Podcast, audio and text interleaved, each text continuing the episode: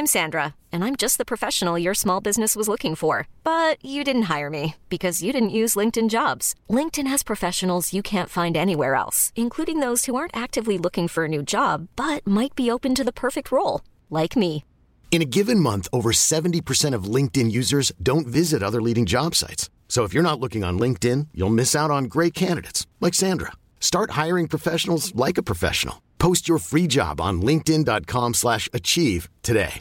Here's a cool fact a crocodile can't stick out its tongue. Another cool fact you can get short term health insurance for a month or just under a year in some states. United Healthcare short term insurance plans are designed for people who are between jobs, coming off their parents' plan, or turning a side hustle into a full time gig. Underwritten by Golden Rule Insurance Company, they offer flexible, budget friendly coverage with access to a nationwide network of doctors and hospitals. Get more cool facts about United Healthcare short term plans at uh1.com. There's never been a faster or easier way to start your weight loss journey than with PlushCare. PlushCare accepts most insurance plans and gives you online access to board-certified physicians who can prescribe FDA-approved weight loss medications like Wigovi and Zepbound for those who qualify. Take charge of your health and speak with a board-certified physician about a weight loss plan that's right for you. Get started today at plushcare.com slash weight loss. That's plushcare.com slash weight loss. plushcare.com slash weight loss. Hey, Dave. Yeah, Randy. Since we founded Bombus, we've always said our socks, underwear, and t shirts are super soft. Any new ideas? Maybe sublimely soft. Or disgustingly cozy? Wait, what? I got it. Bombus. Absurdly comfortable essentials for yourself And for those facing homelessness. because one purchased equals one donated. Wow, did we just write an ad? Yes. Bombas. Big comfort for everyone. Go to bombas.com slash ACAST and use code ACAST for 20% off your first purchase.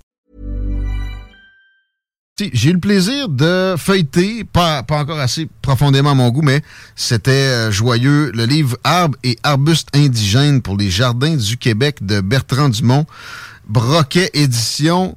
Et euh, on voulait recevoir l'auteur pour en parler un peu plus en profondeur. Merci d'avoir accepté l'invitation, M. Dumont. Merci d'avoir toléré mon retard aussi. Désolé. Non, ça va, pas de problème. Bonjour. Et euh, on parle de d'arbres euh, et d'arbustes indigènes. Le mot indigène en premier euh, me retenait mon attention. Les motifs euh, derrière ceci, parce qu'il y a beaucoup de gens qui font des aménagements paysagers qui vont se faire un plaisir d'aller chercher de, de l'exotique. D'où est venue l'envie de mettre l'indigène de l'avant? Ben, D'abord, les changements climatiques, euh, premièrement, parce que c'est des plantes qui sont bien adaptées à nos conditions, donc euh, elles vont bien subir les, les adaptations au changement climatique. Deuxièmement, pour leur beauté, parce que c'est des plantes extrêmement intéressantes, ben, un peu méconnues. L'idée, c'est de les faire connaître, les faire, les faire découvrir. Euh, et c'est notre patrimoine végétal. On parle beaucoup de, de patrimoine euh, en général, et là, on oublie souvent le patrimoine végétal, celui qui nous entoure. Et moi, le, choix de, de- de- des- quelques espèces que j'ai fait, c'est que c'est des plantes qui sont décoratives aussi, là, qui sont pas seulement indigènes, mais décoratives. C'est pas exhaustif, mais c'est ça, il y a un large éventail. Est-ce que ça a été difficile de, départir les choses? Euh, comment vous avez procédé pour le choix? Je fais comme toujours, je repars, je pars avec un choix de 250, puis hier, Ok. pas de 130. Ah, carrément. C'est-à-dire, oui, je pars. Moi, je suis, je suis, je suis, je suis un chercheur de, de, de je suis un, je suis un fouilleur, un farfouilleur. Fait que je pars de, je pars de beaucoup d'informations, puis j'y vais tranquillement. Je, je discrimine à partir de ça, celle que je trouve la plus intéressante, et, et ainsi de suite. Là, donc, euh, c'est un, un choix plus personnel, là.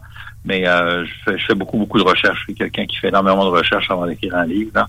Ça paraît. Euh, Et, et puis là, il y a plusieurs zones géographiques au Québec. Euh, je me demandais, là, tu sais, avez-vous pris en compte euh, ces, ces- effets-là, ce que ça génère euh, pour le choix, justement, parce que j'ai l'impression que vous aviez envie que ça soit généralisable, qu'on puisse euh, euh, planter autant, je sais pas, moi, dans le sud de l'Estrie que sur la côte nord. tu sais? Oui, c'est un livre qui n'est pas absolument pas ethno- eth- ethno-montréalais, ethno-centré montréalais. Là, je vous, je vous, je vous, euh, je vous rassure tout de suite. Non, non. On, non, écoutez, même si j'habite Montréal, euh, je sais que le reste du Québec existe. je, suis dé- je, suis dé- je suis déjà sorti de, je suis déjà sorti de chez nous pendant une couple de fois. Mais, non, oui, on peut planter à peu près partout, là, jusqu'au Saguenay, jusqu'à puisque sur la côte nord, Voilà, pas de problème. On élimine le Grand Nord, la, la toundra, évidemment. Ben, de- de- de- de- oui, parce que d'abord, euh, il y a une raison, c'est qu'il n'y a, pas- il y a pas beaucoup d'arbres et d'arbustes dans ces Il n'y a, pas de- il y a pas de jardin ben, ben, non plus à Mais Equalwood. non, vous seriez, ben, vous seriez étonné. Hein, Ah ouais? Ça dépend de ce qu'on appelle un jardin. Là. C'est- si vous faites un jardin amérindien, il y a beaucoup, beaucoup de plantes indigènes. Hmm. C'est pas très organisé, mais pour eux, c'est leur jardin. C'est le jardin de la terre. là. Donc, c'est c'est un peu différent. Mais disons qu'il y a dans ces régions-là, il n'y a pas beaucoup d'arbres et d'arbustes. On revient à, Montréal ou peut-être à Québec, le, le- le côté urbanité là-dedans. Euh, vous, tu sais, vous, euh, vous donnez des trucs aux, aux jardiniers en herbe pour euh, s'assurer que les plantes vont avoir une pérennité intéressante. Le- les erreurs les plus communes en zone urbaine pour des, des gens qui veulent améliorer leur cours? Alors, les, les, les, erreurs la plus, la, plus, euh, la plus commune, je dirais, c'est de vous fier à votre vendeur dans le centre de jardin. Ah bon? On est aussi bien d'acheter arbres et arbustes indigènes du Québec pour Bon, les jardins c'est du ça. C'est une Ah bonne idée, mais je veux dire, ce que je veux dire, c'est de vous, quand vous, quand vous faites votre aménagement, puis c'est de vous renseigner sur les plantes que vous allez acheter. Ben, vous le faites, là, mais, mais OK, ça, euh, les, les, les, les centres euh, jardins de ce monde, c'est pas toujours les meilleurs conseils, c'est ce qu'on comprend. Mais ce que, non, ce que, ce que je veux dire par là, ils, ils- oui, ils ont des conseils qui sont avisés, mais que je veux dire par là, c'est que euh, quand vous achetez une laveuse, vous faites le tour des laveuses, vous regardez celle qui vous plaît, puis celle qui convient à vos attentes. Hmm. ok? Ben, faites la même chose avec les plantes que vous achetez. Là. Vous direz indigène ou exotique, c'est pareil. Là. Et, euh, et renseignez-vous sur ce que vous allez planter, parce que euh, si, vous, si vous pensez que votre euh, votre euh, laveuse va vous servir 10 ou 15 ans, on l'espérait 25 ans, mais c'est plus, c'est plus le cas.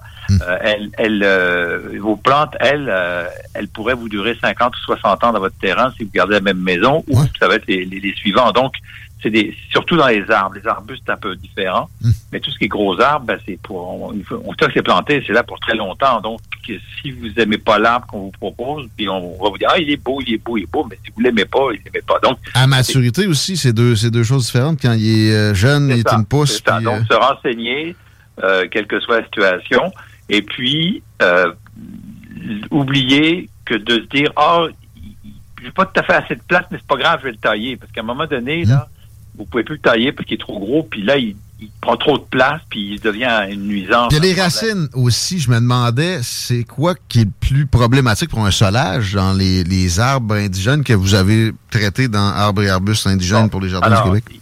je vais, euh, je vais vous enlever quelque chose. Il n'y a aucun arbre qui est dangereux pour un salade. Ah, Aucun.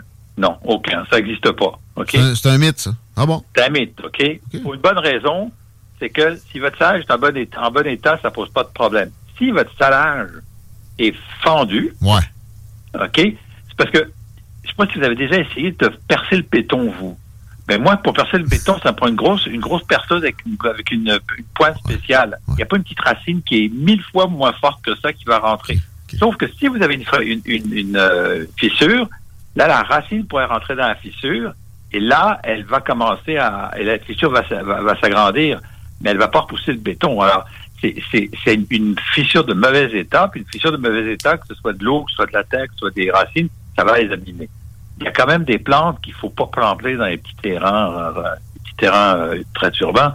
Je parle par exemple au, au peuplier, parce que ça, ça, ça va devenir trop gros. Par exemple, un, un chêne, moi j'ai un terrain suffisamment grand pour avoir un chêne sur mon terrain, mais sur un petit terrain de ville, Mm. un chêne, ça va prendre trop de place, il y aura plus de, il y aura plus de lumière, il y aura plus rien. Donc, et pourtant les racines ne sont pas un problème. Donc c'est c'est- c'est c'est de trouver la- le bon arbre au bon endroit pour dans les bonnes conditions pour pouvoir avoir le, le meilleur rendement possible. Très bien. Vous faites une place importante au côté comestible des plantes dans les descriptions. Euh, Est-ce que les gens négligent un peu la chose? Euh, moi, j'ai l'impression même qu'il y a des, des réglementations municipales qui découragent les gens à se planter des, euh, des plantes comestibles de peur que ça, ça soit considéré comme un jardin, puis euh, que, je sais pas, là, pour, des, des- des cerveaux de gens qui aiment réglementer. J'ai toujours de la- eu de la misère à sonder ça, mais qu'est-ce qui, en- qu'est-ce qui empêche les gens d'aller vers le, le comestible et, et de réglementer à son encontre? euh? Bon, d'abord, les plantes indigènes c'est merveilleux parce que c'est pas c'est pas c'est, pas considéré comme des plantes comestibles. OK? Qui le sont, ok? C'est pas des carottes, là, tu sais. euh, Non, c'est Ok. ça. C'est pas, pas, c'est pas un potager jardin. Là. Puis de toute façon, je comprends pas qu'on. Ça pour moi, je suis comme vous. Je comprends pas qu'on réglemente ça, Mm. Euh, puisque moi j'ai un potager chez nous. Puis euh, je vais vous dire, même si la ville m'interdisait euh, de prendre de l'eau pour mon potager, je me rendrai jusqu'en Cour suprême s'il faut Mhm. prouver que je mange ça et donc ça me nourrit. Donc on n'a pas le droit. C'est que c'est un- droit universel de pouvoir se nourrir soi-même, ok? Mhm. C'est un autre débat. Mais euh, J'aime ça, par exemple. Ouais, ben écoutez, il faut être, faut être un peu logique là. Euh, et, et bon, effectivement, mais on les sous-estime, mais on les connaît parce que les bleuets au Québec, c'est des plantes indigènes. Ouais. Et on connaît ça, les bleuets. Exact. Donc, c'est sais, planter des bleuets devant chez soi, là, je vois pas pourquoi on pourrait pas le faire. Il y a- il y C'est en un buisson comme un autre, puis il y a des buissons qui, qui seraient légaux parce que les fruits sont toxiques. C'est, ce serait complètement idiot. Ben, c'est ça, parce qu'ils sont comestibles. Ben, Mm. c'est, complètement irrité. Je parle aux, je, parle, je, parle- je pense aux amélanchiers. Bon, moi, j'ai un amélanchier chez nous, là. Il y a une année, il m'a donné 8 kilos d'amélanche. sais, on a fait des confitures pour deux ans. sais. Wow. Pourquoi est-ce que j'aurais pas le droit d'avoir un amélanchier? J'ai le droit. Le cerisier déprimé m'a bien impressionné aussi. Je connaissais pas cette plante-là. C'est vraiment indigène du Québec, ça. Oui, oui, c'est indigène du Québec. C'est plus rare à trouver un petit peu, mais c'est, des fruits très surettes. Mais vous savez, on oublie quelque chose. Mm. Tous- toutes ces plantes indigènes, là, il y a des gens qui savent les utiliser depuis des millénaires. Ça s'appelle les Premières Nations. Mm. Ils se nourrissaient avec ça, notamment, là, ils faisaient de la, ils faisaient ce qu'on appelle du pémican, qui est un mélange de graisse, de viande et de petits fruits qui récoltaient des fraises, des bleuets, tous ces petits fruits-là étaient conservés, puis étaient mis dans la graisse pour être mangés en hiver, OK? Mm. Donc, le- le- les, les Premières Nations, leur jardin, à eux autres, c'est la nature et ils servaient dans la nature.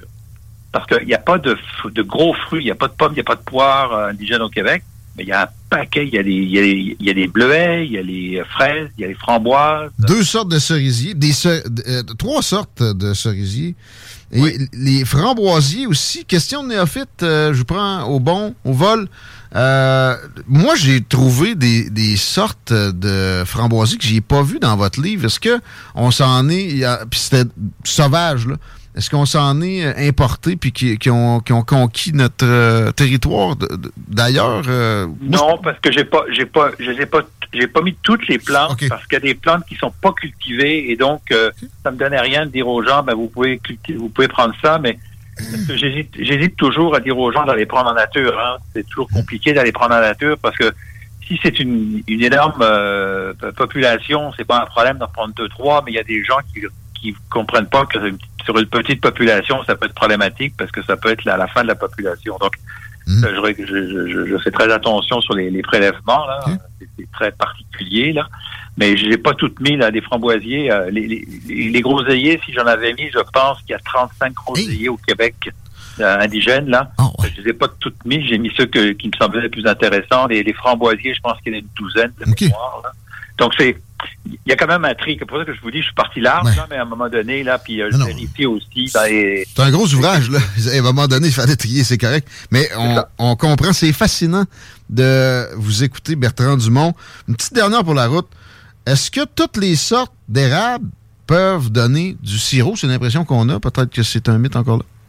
Euh, disons qu'il y en a qui en donnent plus que d'autres. Oui, ils peuvent tous donner, mais le- l'érable à sucre est celui qui en donne le plus là. Et c'est surtout qu'il va donner une, euh, une sève qui est très sucrée. Alors que si vous faites ça sur un érable de Norvège, ben, vous Ouais. allez avoir de la sève, la même chose, mais la sève va pas être sucrée, elle va pas avoir de goût. Là. Ça va, Donc, ça va prendre une énorme quantité pour avoir une cuillerée. Oui, ben c'est ça. Ouais. ça. ça prend déjà, euh, je pense, c'est 40 litres pour un litre de Mhm. mémoire. Là. Euh, fait que c'est, ça prendrait, ça prendrait trop. Là, ça serait, ça serait pas intéressant là, de le faire là. Mais c'est vraiment l'érable à sucre qui est le plus sucré et c'est pour ça que c'est pour ça qu'on fait du sirop avec ça. Ah, J'en ai une que je, je voulais pas euh, oublier, puis je m'en allais en ce sens-là. Les sorbiers, est-ce que le mot sorbet vient de là, Bertrand Non. Non, non, non. Mais c'est comestible quand même, le fruit. Oui, c'est ça. C'est non le fruit. Oui, Non? il y a- Oui. le- non, le fruit euh, de mémoire, le Oh.